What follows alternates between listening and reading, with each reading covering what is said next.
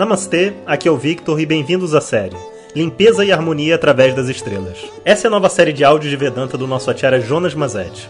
Na tradição védica, o termo acharya se refere ao professor tradicional de Vedanta que dirige uma instituição de ensino e dedica sua vida ao conhecimento. Jonas Mazet é formado pelo curso de três anos do Swami Dayananda na Índia e hoje dirige seu próprio Instituto de Vedanta no Brasil.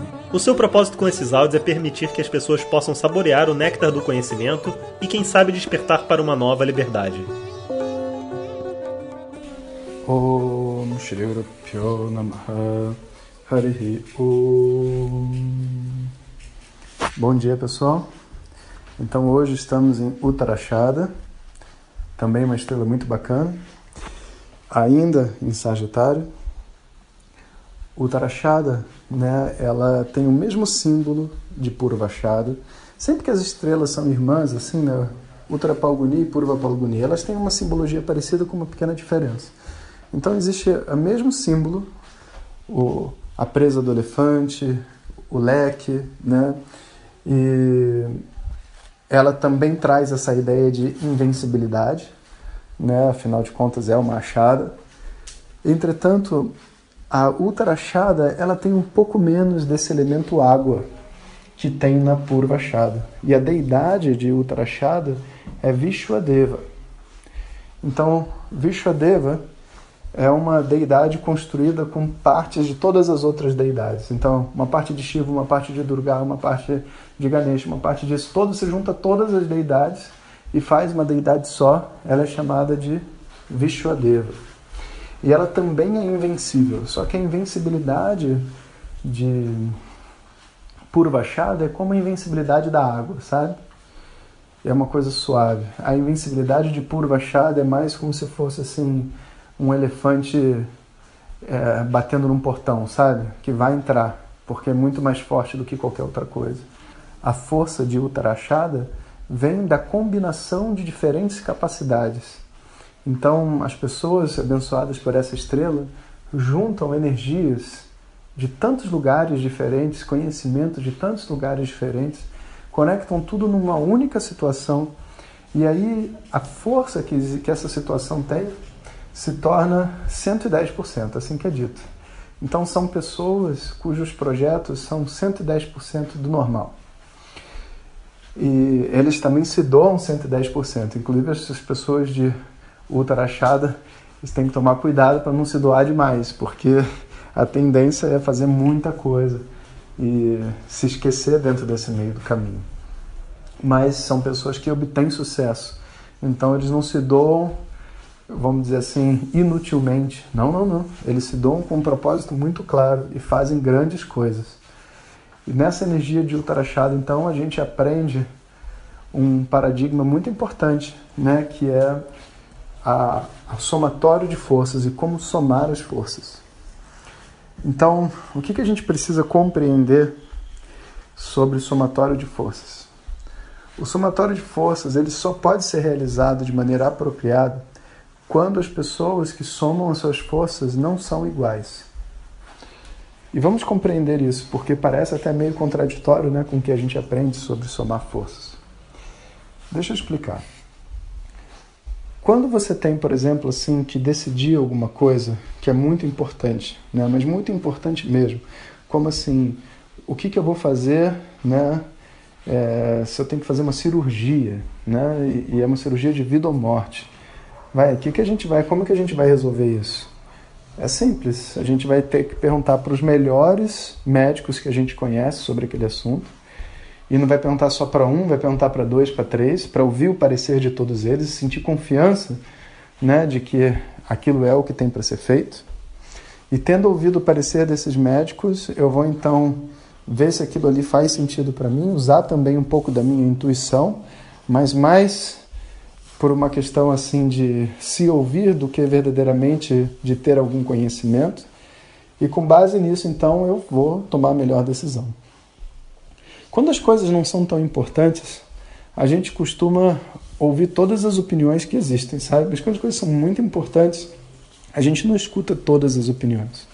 A gente escuta somente a opinião daquelas pessoas cujo conhecimento é notoriamente superior ao meu. Isso é muito importante, Porque quando você soma pessoas, dando elas igualdade diante de um conhecimento qualquer, as pessoas de verdade não contribuem com o seu conhecimento, elas contribuem com a sua opinião, tipo política. Ninguém entende nada de economia, ninguém entende nada de sociologia, ninguém entende nada de nada.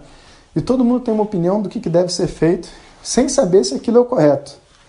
Se você juntar a opinião de todo mundo que não sabe, o que vai ganhar é a opinião pública. E a opinião pública é sempre movida pela ignorância, não pelo conhecimento. Pensa bem, a maior parte das pessoas não entende nada de medicina, não entende nada de economia, não entende nada de sociologia. Não entende.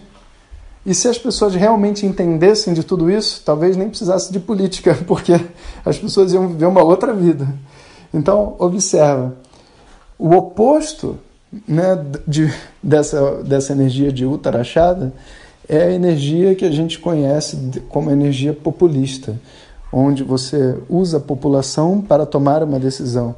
Mas a pessoa pode dizer, não, mas a decisão afeta elas, como que elas não vão decidir? Ué, da mesma maneira que se você vai fazer uma cirurgia cerebral, não é você que vai decidir, ou melhor, o conhecimento vai ter que ser emprestado de outra pessoa.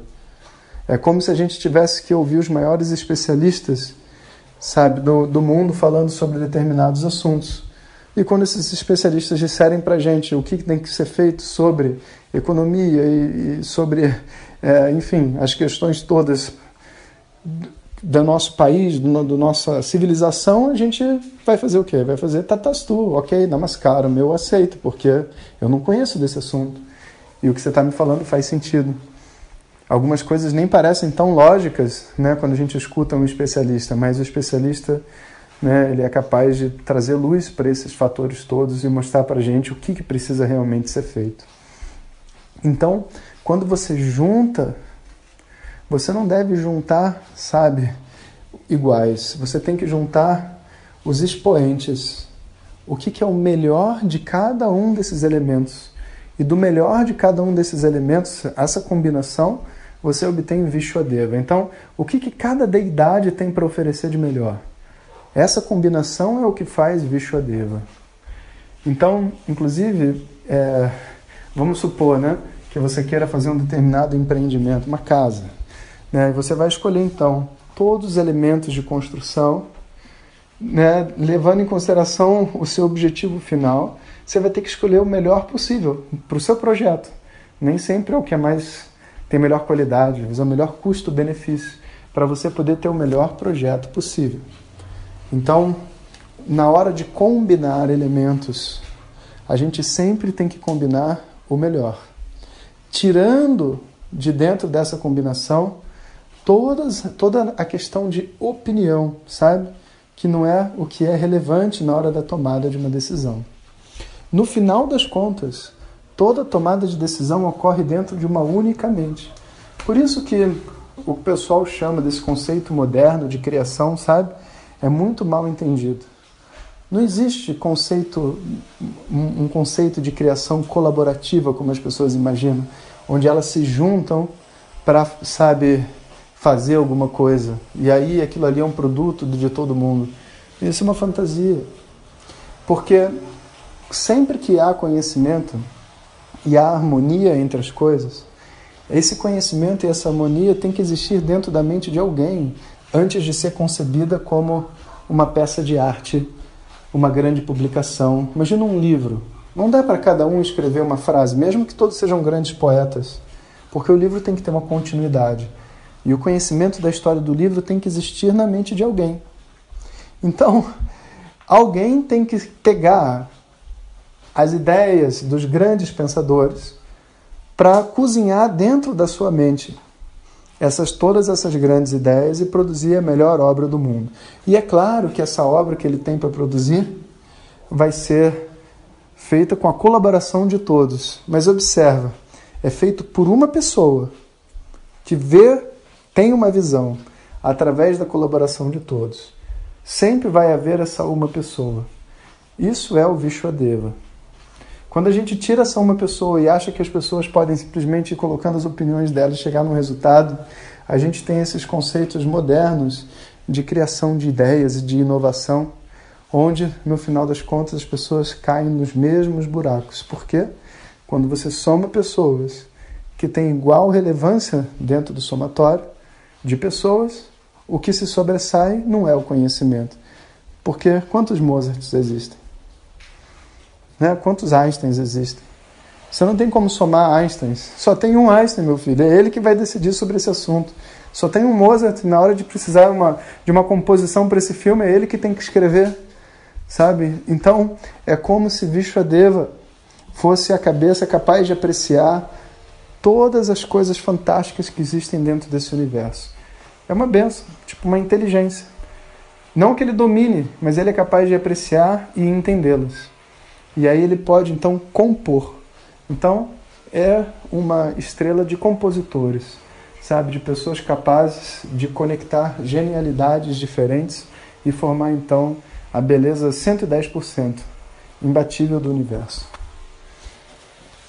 Om Shanti Shanti Shanti Hari Om Shri Guru Namaha Hari Om Compartilhe com seus melhores amigos.